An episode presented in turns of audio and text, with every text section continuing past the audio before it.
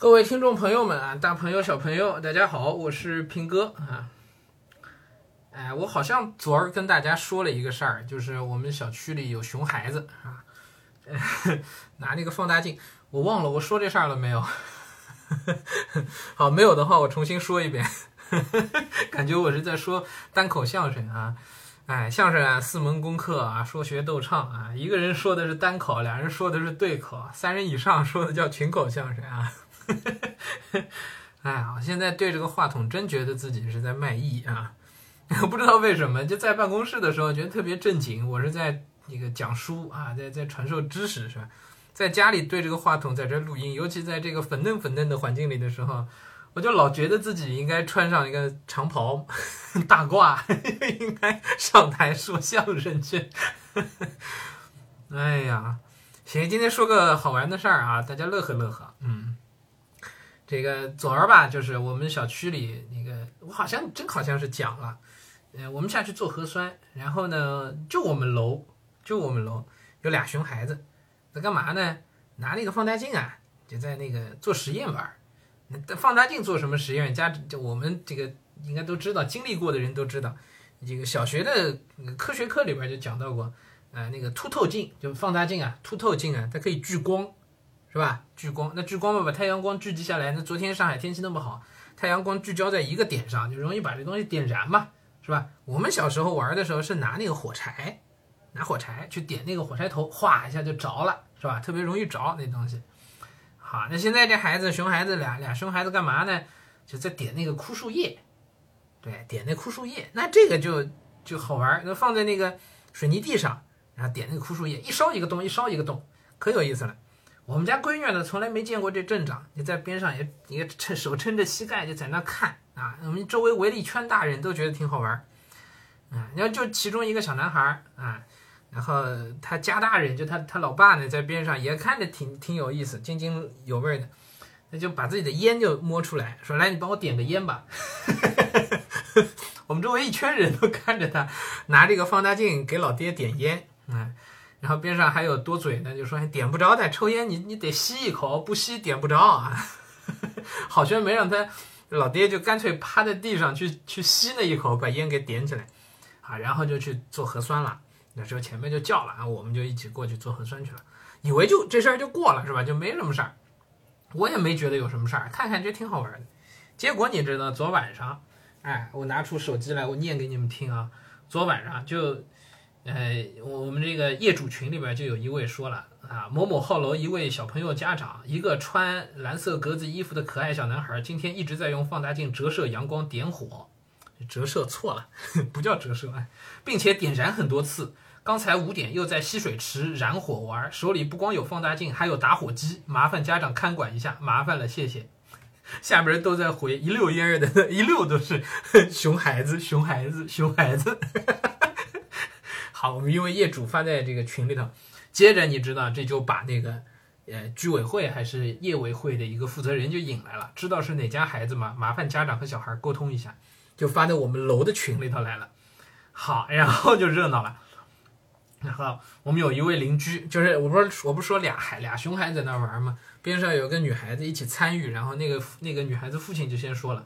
孩呃，就说某某经理啊，孩子爸妈已经教育过他了。我觉得主要是封的时间太长了，孩子都要发泄一下。我女儿有时候也有点偏激。好，接着咱们这物业经理就就来了啊，公共区域安全和自身安全都是第一位，切莫大意，造成无法挽回的损失和后果。望家长们和孩子都要高度重视，感谢配合。这话潜台词就是说，您这家长到到这时候了，您还在给孩子找理由，什么封封控的时间太长了等等，您这不是找理由的话吗？是吧？这这这档口说这种找理由的话就不太合适了，是吧？说这个公共区域安全，啊，就强调了一下这个话。好，接着搞笑的来了，就那男孩子老爹，咱们小区咱们楼里的嘛，这时候蹦出来了，哎，发了一句：“我的小孩已经被我打半死了。”接着你知道吗？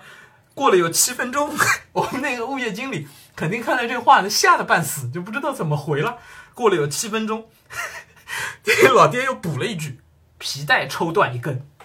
”皮带抽断了一根。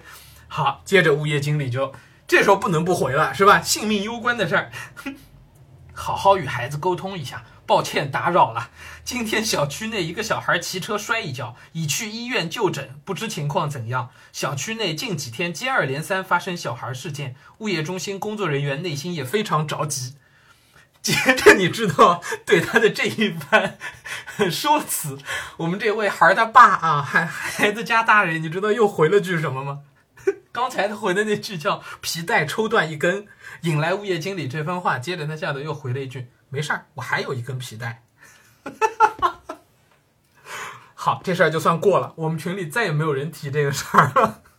这老爹用他三句话就把就把整个事儿事态平息下去了。这三句话分别是：我的小孩已经被我打半死了。第一句，第二句没事啊，皮带抽断一根。第三句没事，我还有一根皮带。哎呀，我不瞒你们说，我昨晚上 看到这话之后，今儿早上我见到我们家女儿第一句话，我就跟她说：“来，爸爸跟你说个事儿。” 我就把这个个人安全、那个那个用火的隐患，还有这个公共区域安全的问题，跟我们家女儿全都教育了一遍。虽然我知道她其实还小，但凡有她在，我们大人都在，她不会有这个事儿。但我还是今儿早上就教育了一遍。哎呀，这个太有意思了。啊，我不知道你们有没有理解我的笑点在哪儿，有没有感同身受啊？我我我分析一下，我 我觉得这这就真跟说单口相声一样。这个事儿是是是这样，首先你说这个孩子有没有错？毫无疑问肯定是有错的，是吧？就是玩这个放大镜这种实验啊，在自己家玩没问题，对，而且在自己家也一定要注意安全，别在木头地板上点这东西，是吧？这确实是是有隐患的。在自己家也得做好充分的防防御的防护的措施。OK，这第一就应该在家，你不应该到外头去。OK，如果是要在外头玩的话，应该是第一有大人陪伴，那么万一发生应急状况，大人可以及时处理。第二，就应该是要在局就相对局限的一个不说封闭空间吧，至少是一个小环境里头玩，即使发生问题，损失也可控，是吧？在一个完全不仅是露天，而且完全开放的环境当中，啊，我们小区门口那喷水池边上，在那儿玩，这个确实是有问题，而且孩子手里还拿着打火机，这确实就很不合适了。因为你知道现在这个季节，那个落叶还是很多的，哎，落叶很多的，那都是枯叶子，稍一不小心，真给点着了的话，那烧起来速度是很快的。啊，这个确实是，就一个人会影响一个小一个熊孩子，肯定是影响整个小区。啊，就现在这种档口，你说人消防队能不能容易进得来都不一定呢，是吧？啊，这开放空间，这确实是一件不说要命的事儿吧，确实是很重要，啊，很紧紧要的一件事情。啊，所以呢，家长失职呢也是毫无疑问的，就显然这家长就没有没有去跟孩子专门去关照，然后现场呢也是疏于管疏于疏于照看吧，至少是。对不对？所以呢，物业经理呢，我觉得没有做错，没有做错啊。但是呢，物业经理到我们群里来这么来说，到我们楼的群里面来说这个事情呢，其实他语气也也挺好，语气也挺和缓的，对吧？他就事论事在讲，也没有说要孩子怎么地的啊。但是他这么到群里来讲呢，确实会让，因为毕竟我们群也是一个小小的公共区间、公共空间，对吧？也不只是他一个人。那么这么一来呢，就确实让这个家长呢，这个面子上呢有点过不去，自家孩子是吧？能怎么地？而且对家长来讲，面子上最过不去的事情呢，就是其实家长自己也知道这是自己疏于照看，才导致孩子，当然孩子也有错，家长自己也有错。你让一个成年人还是一个中国人，在当着一个邻居的面就承认自己错，这个事儿就就确实就不太愿意开这口，是吧？不太不太方便开开这个口，大家都要面子。所以呢，这家长的处理方式是什么呢？我不知道他有没有真打孩子，但是他在群里头说呢，就是把责任全部推到孩子身上，然后说我们也教育过孩子了。接着，当然我觉得这是夸张，什么皮带抽断一根，没事儿还有一根，他就也是用一种半开玩笑的方式。其实就直接把物业经理的嘴给堵上了。我都把孩子打半死了，皮带都抽断一根了，你还要我说什么是吧？那他要是去掰扯，就像头一位家长一样去掰扯，还要给孩子找个借口、找个理由，说哎呀，孩子也封控太久了，请您理解。这个大家就掰扯不清了，是不是？就把小事情变成大事情了，对吧？那。物业，但就公说公有理，婆说婆有理。你说你们家孩子关那么久，废话，全小区孩子都关那么久呢，是吧？怎么怎么犯事儿的就你们家熊孩子呢？是不是？当然我们也理解，但是你不能拿这个做理由为孩子开脱，这这个是这个是站不住脚的，是吧？那照这样，你要你要照这么说下去，那两边就可以就可以狠狠的给吵一架，物业经理就能说他那完全都站得住脚的理由，对吧？这头家长也那那那就没完了，哎，你小事情变大事情。所以后一位家长，我觉得还是非常有智慧的。虽然他表现出来的说的那三句话很粗暴，但是正因为其粗暴，我们反而能知道他没可能是没真打孩子，是吧？但我们也相信他一定教育过孩子了，哎，也正因为其粗暴，我们反而还觉得这是个笑料，哎，觉得挺有意思，像半开玩笑这事儿就这么过去了，哎，就肯定也是不会再犯了，是吧？一定一定是教育过孩子了，哎，这事儿面子上也也处理的挺不错，哎，大家还能当个笑话听一听，笑一笑，挺好玩。哎，实际该达到的效果也达到了，哎，所以我觉得这个还真是就就挺有智慧的。后头这位家长，哎，处理这问题挺有智慧的。哎，哎，你知道疫情在家，我们家儿这个同事一起视频会议，还有一同事在讲说这个，嗯，晚上他们小区都在说，哎呀，到处隔壁都能听见打孩子的声音，还有好事之徒，嗯，都跑到阳台上，专门去听哪家在打孩子。哎呀，对不起啊，各位孩子们啊，你们也挺不容易的。因为家长那个就风控的久了，心情都会很很糟心，都会很糟心啊。尤其各种各样涉及到各种工作的，都都一定一定很糟心。这个就确实啊，尤其有很多很多职业不是旱涝保收拿工资的，是要根据实际销售业绩等等凭业绩拿拿工资的这些职业这些岗位。这这已经已经断粮两个月了，是吧？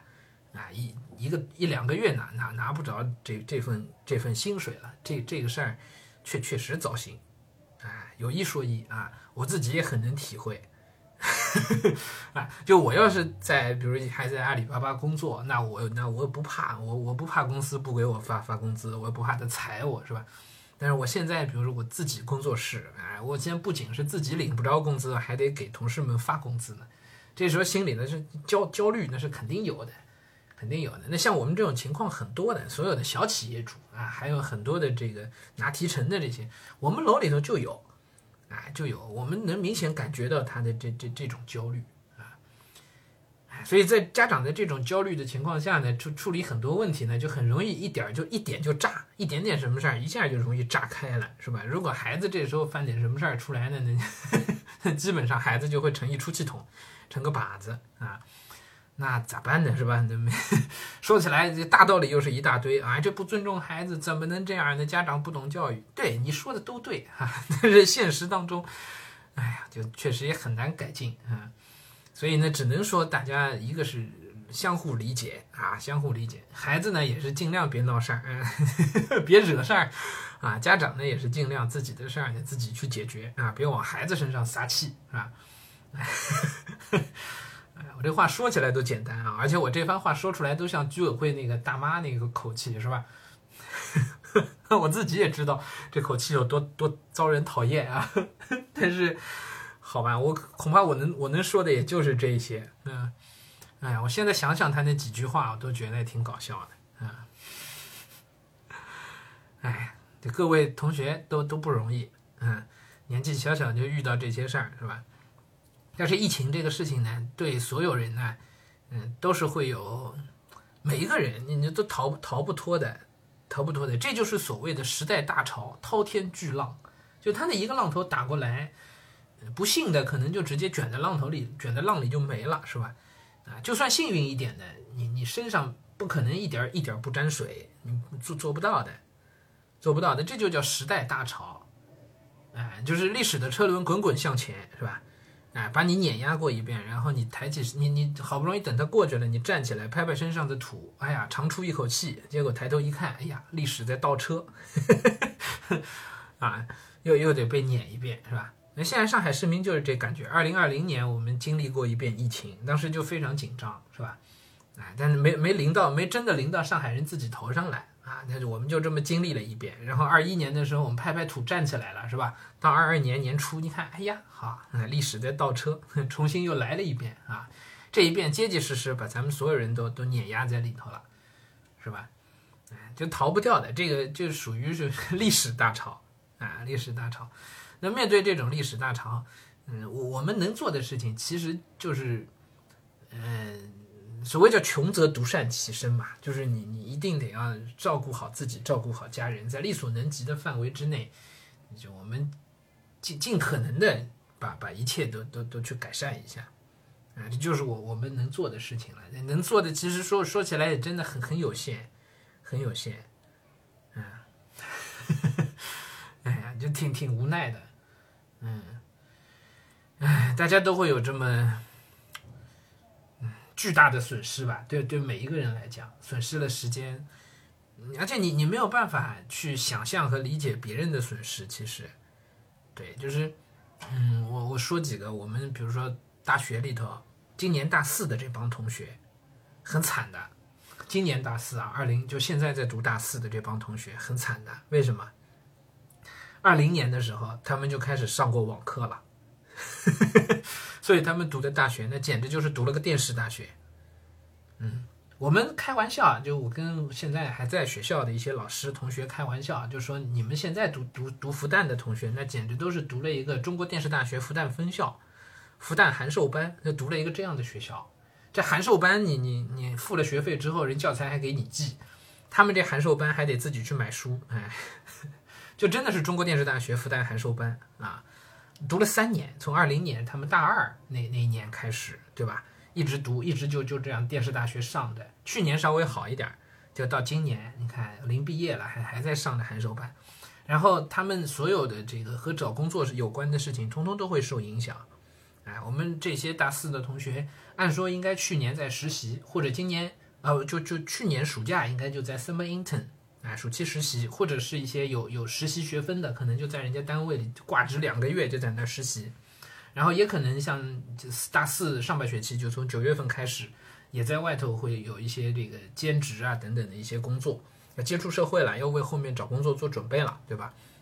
一般来说，复旦大学的校招都是在前一年的十一月份就开始了。就去年的十一月份就开始了，十二月份和十一月、十二月那两个月是校招的黄金时期，就是黄金时间，就是国庆过完其实就开始了。十一、十二月很多人的工作都已经差不多敲定了，差不多敲定了。然后到一二月份呢，因为涉及到一个十二月份考研，有一些人可能最后拼一拼去考研，没考上呢，再出来找工作。就这一波同学就最倒霉了，哎，他们知道没考上，已经到二月份过完年了。没考上，然后要出来找工作，这个时候发现疫情了，然后没法找工作了。现在这个情况没法面试，而且大部分还不是说你你没有办法面试的问题，大部分情况是说你现在很多企业都都停了 h i c o n 就不招人了。像很多互联网大厂、互联网公司，曾经前几年都是招聘大头，但这几年的自己不裁员就已经谢天谢地了。尤其一些新兴的、曾经要人非常多的一些互联网公司，小红书啊、Keep 呀。等等等等，一些蓬勃发展当中的那些互联网公司，我知道前几年招人都招的可猛了，拼多多啊，对吧？字节跳动、抖音啊，什么都招人招的可猛了。今年字节大概还稍微还招一点人，哎，很少很少很少，在这个跟跟前几年相比，那人数都是去掉一个零这样在招，那人很少。哎，那这些大四的同学今年怎么找工作？很痛苦的是吧？大型的招聘会都没了。哎，然后校招都没了，人都在，人都人都封控在学校里呢，吃着大食堂呢，都是都是这样过日子的，哎，就没法找工作了，你也没法联系企业，人家你企业你联系得上，人企业也也不怎么招人，对，整个都就业形势就就非常的糟糕，而且今年全国毕业的应届大学生一千多万，突破一千，去年好像就突破一千万了，是吧？哎，今年挂零一千多万。怎么办？这个这真的是很很头疼、很头疼的一件事情啊！所以与与他们相比，我们这个真的都还算好的，哎，真的都还算好的。嗯，唯一我我觉得我我能做的就是希望这疫情尽快的过去，然后做好管好自己的事儿，绝对不添乱，绝对不去添乱，尽可能让这个疫情尽自己一份绵薄之力啊，让这个疫情。尽快的过去，过去之后我们就才有可能一切能够能够恢复正常。老百姓所希望的也无非就是能够恢复到一个正常的生活，对吧？大家，哎，耕者有其田啊，哎，能能踏踏实实过日子，嗯，哎，行吧，今天就跟大家聊到这儿啊，聊着聊着就又觉得很沉重，嗯，是因为。大环境的情况确实，这这几年乱七八糟事情都挺多的啊，国际社会也不太平，是不是？嗯，我们希望好日子、繁荣的好日子还可以再多延续一段时间啊，希望这个动荡的时事永远不要到来啊。尽管可能希望仅仅是一个希望吧，嗯，但是聊胜于无啊，没有希望，有希望总比没有希望要好。好了，今天就跟大家说到这儿啊，咱明天再接着聊。